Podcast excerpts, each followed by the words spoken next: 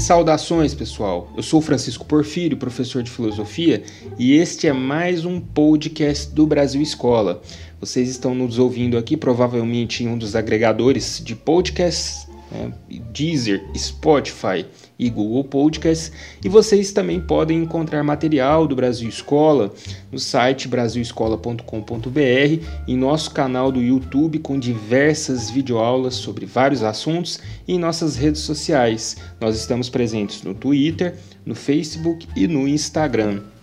Vamos passar para o conteúdo então do nosso podcast, pessoal. Vamos falar sobre mito da caverna e a gente vai entender por que, que isso não é um mito.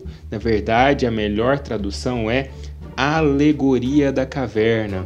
É um diálogo socrático escrito ali por Platão que deixa claro uma mensagem, que tem uma mensagem muito importante no contexto da filosofia e do conhecimento. Vamos lá? Primeira consideração: o mito da caverna não é um mito, é uma alegoria. Sim, é uma história alegórica. Pensa no carnaval, quando nós temos ali um carro alegórico. Naquele desfile da escola de samba, o carro alegórico ele vem representando, ele vem trazendo uma informação que a escola de samba pretende passar no seu desfile. A alegoria, ela é essa figura de linguagem né, que traz aí essa roupagem, ela conta uma história, uma espécie de, de história né, ou de colocação, tendo ali por trás um outro significado. Então, nós temos a alegoria como essa intensa figura de linguagem e ela foi utilizada ali como representação de uma certa ideia, porque a, alegoria ela faz isso, né? ela representa de forma figurada uma ideia. E Platão realmente queria fazer isso. Em que contexto está inserida a alegoria da caverna de Platão? Está no livro A República. Na verdade, consiste aí numa série de dez livros, hoje reunidos em um só. Eram dez pergaminhos sobre o assunto principal que era política.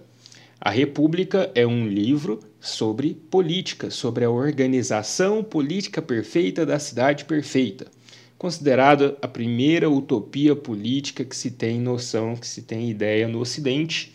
A República entrou para a história. No entanto, este livro, como era costumeiro na obra de Platão, não vai tratar somente de política.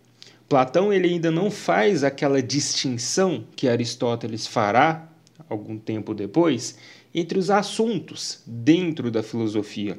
Então, o seu livro A República é um livro amplo que, sendo um livro sobre política, acaba falando de teoria do conhecimento, acaba falando de estética, acaba falando de ética e moral e outros assuntos.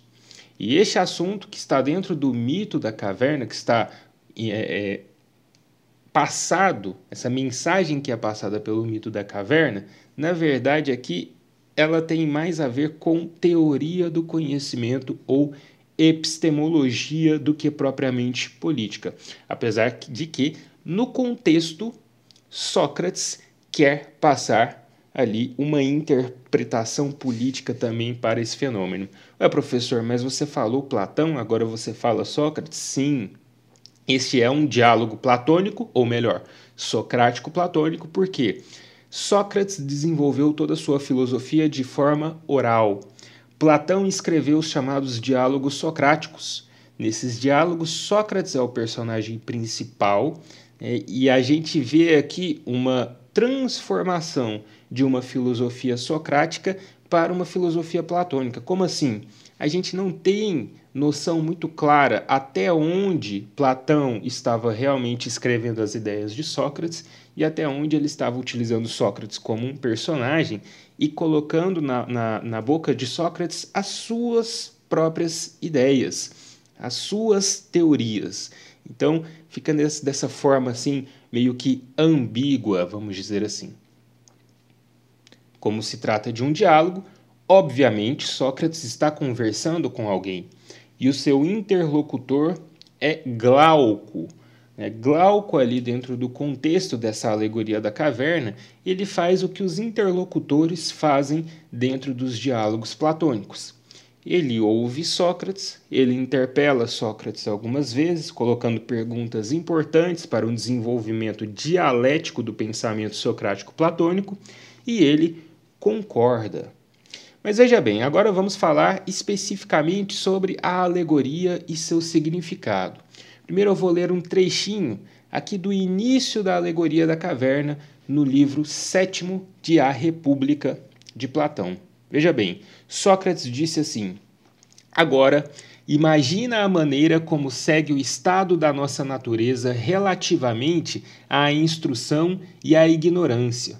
Imagina homens numa morada subterrânea em forma de caverna, com uma entrada aberta à luz.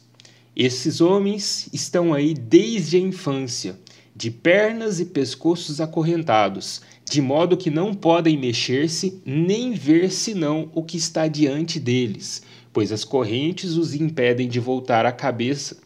A luz chega-lhes de uma fogueira acesa numa colina que se ergue por detrás deles. Entre o fogo e os prisioneiros passa uma estrada ascendente. Imagina que ao longo dessa estrada está construído um pequeno muro, semelhante às divisórias que, o, que os apresentadores de títeres armam diante de si e por cima das quais exibem as suas maravilhas. Assim como Glauco, pessoal, figurem, imaginem isso, já que eu não posso mostrar uma imagem para vocês, mas veja o que, que Sócrates disse: olha. Imagine que existem pessoas que na condição ali de escravos, né, viviam acorrentados pelas mãos, pelos pescoços da parede de uma caverna, de modo que eles só poderiam ver a parede da caverna que estava diante de si. Atrás dessas pessoas acorrentadas existia uma fogueira e uma espécie de tapume, e uma estrada que levava ali pessoas a passar diante dessa fogueira. Né? E uma espécie de muro também que separava ali os escravos e a parede ali de espectadores deles e essa fogueira.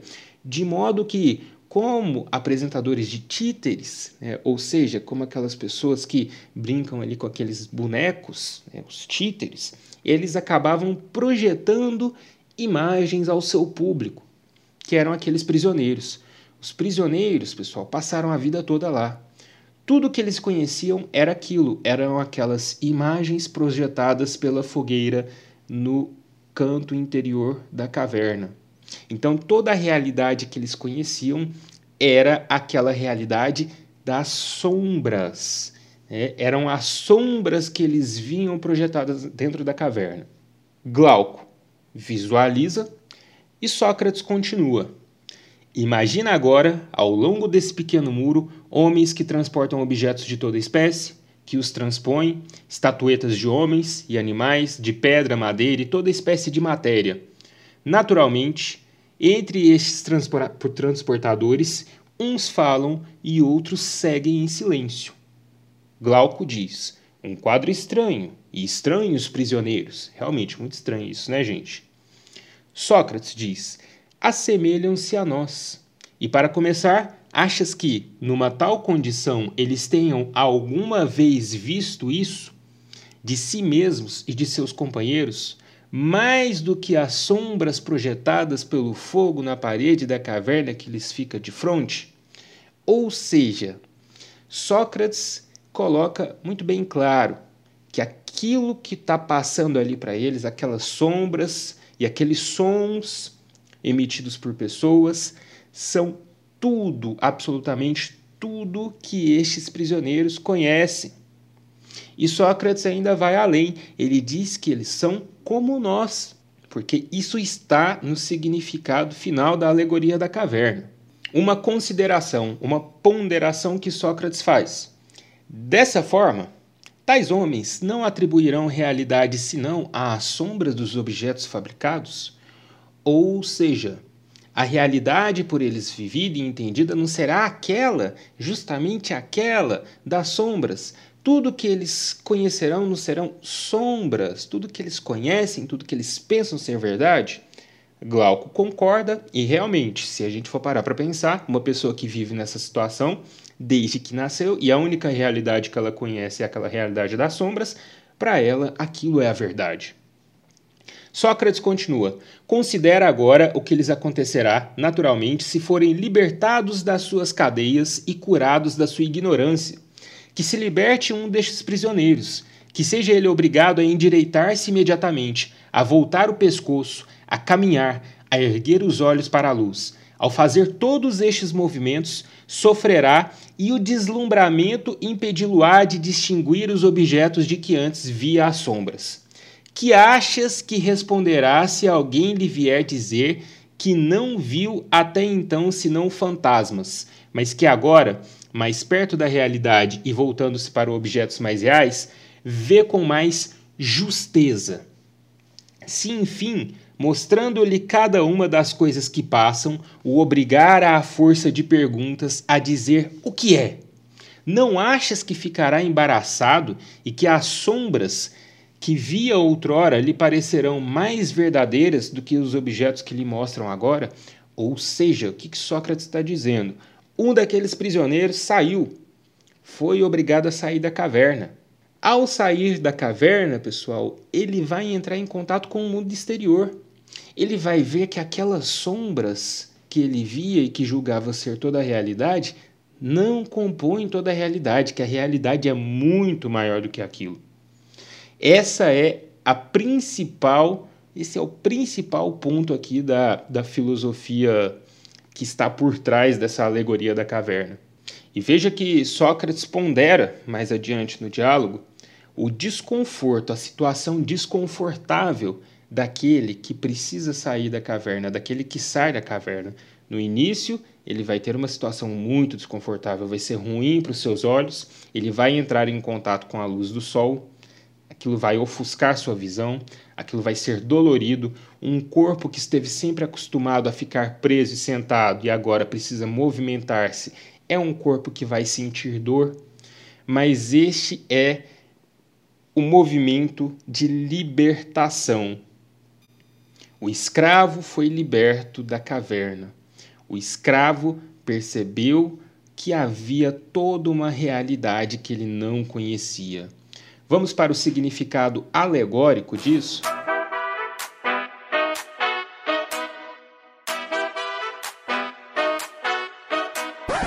Passamos então agora para o significado alegórico desse mito ou da alegoria da caverna vamos interpretar a obra de acordo com o contexto em que ela está inserida dentro dos escritos platônicos. Veja que nós temos aqui uma, um conjunto de pessoas que são prisioneiros, assim como nós.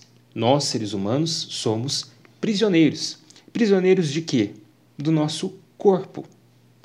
Platão enxergava que existiam apenas dois tipos de conhecimento, dois graus de conhecimento: o conhecimento sensível, aquele adquirido pelos sentidos, pelo corpo, e o conhecimento inteligível, aquele adquirido pelo raciocínio, pelas ideias, né, pela busca de conceitos.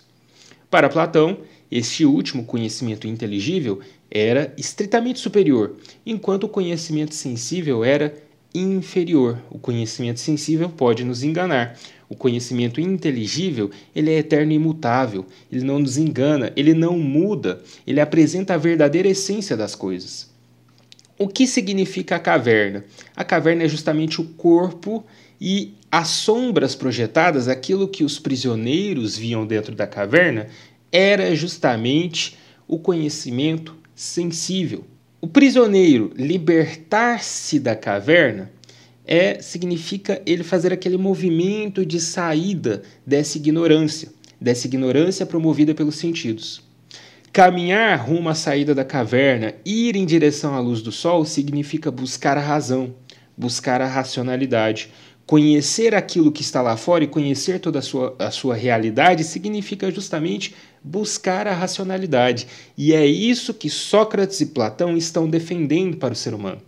Principalmente Platão buscar a racionalidade e fugir desse conhecimento que é o conhecimento aqui né, utilizando uma palavra de maneira anacrônica, empírico. É um conhecimento empirista, um conhecimento que valorize experiências sensíveis, porque para Platão o conhecimento verdadeiro estava na inteligência, no conhecimento inteligível e não na experiência sensível. Isso significa dizer que Platão está defendendo aqui pela primeira vez uma teoria das ideias. Esse é o lado epistemológico da proposta. Como a República é um livro que fala sobre política, nós temos também um lado político sobre o assunto, um lado ético-moral sobre o assunto. Quando Sócrates conta a história durante a alegoria, uma hora ele fala da necessidade de daquele homem que foi liberto, daquele escravo prisioneiro que foi liberto, voltar para avisar, para alertar seus companheiros. Isso seria uma espécie de dever moral. Aquele que chegou ao conhecimento verdadeiro, aquele que chegou a um conhecimento superior, tem a obrigação moral de libertar os outros, os outros prisioneiros, da sua ignorância. Porém, Sócrates adverte do perigo disso. Enquanto ignorantes, eles podem não reconhecer aquilo que lhes é passado, aquilo que lhes é dito. Enquanto ignorantes, eles podem agredir, podem até matar aquele que chegou a um conhecimento superior. Por isso é necessário cautela, mas há um dever moral de levar a iluminação, de levar a luz do sol, ou melhor, de levar ao caminho correto para o fim da caverna aqueles que ainda se encontram no fundo da caverna. Este é o mito da caverna, galera. Lembrando que é melhor a gente usar o termo alegoria da caverna. Mito é a forma como ficou conhecida né, por grande parte do senso comum, por isso a gente divulga como mito até para ter mais alcance. Pessoal, divulguem esse podcast, compartilhem. Se você gostou aí, a gente está sempre colocando material novo aqui.